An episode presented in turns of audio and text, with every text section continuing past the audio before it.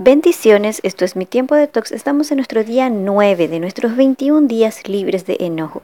Y la palabra de Dios en Levíticos 19, 17 nos dice, no alimentes odios secretos contra tu hermano. Una tormenta interior.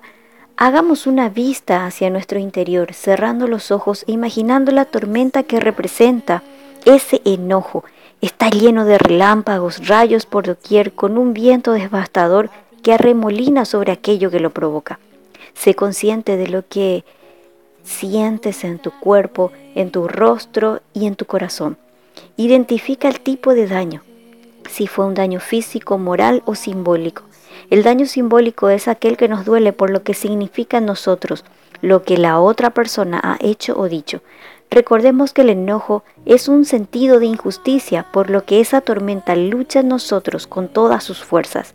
El Salmo 55, 6 al 8 nos dice, si tan solo tuviera alas como una paloma, me iría volando y descansaría, volaría muy lejos a la tranquilidad del desierto, escaparía rápido, lejos de esta tormenta de odio. ¿Cuál es la tormenta que estás pasando? ¿Dejaste a un lado el paraguas de la gracia?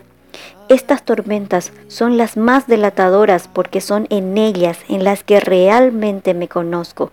Es en el enojo, en la ira, donde sucumben los pensamientos más profundos, aquellos que nos muestran lo que somos por medio de lo que pensamos. Dicen que no conoces a alguien hasta que vives con esa persona, pero pasar por una tormenta de enojo también nos delata bastante y es justamente esa área que el Señor quiere trabajar contigo.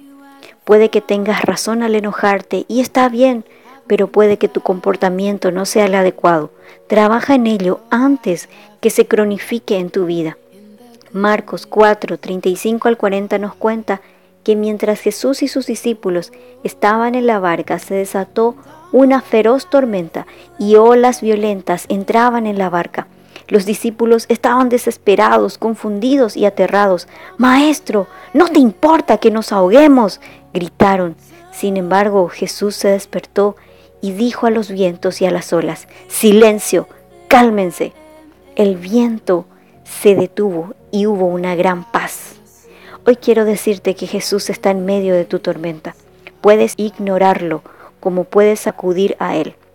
Puedes permitir que tu tormenta te hable más fuerte que Jesús o puedes pedir a Jesús que traiga su calma en tu vida.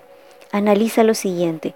¿Voy a cambiar algo si sigo mirando este enojo de la misma manera? Y recuerda la palabra de Dios en 2 de Crónicas 39. El Señor su Dios es compasivo y misericordioso. Si ustedes se vuelven a Él, jamás los abandonará.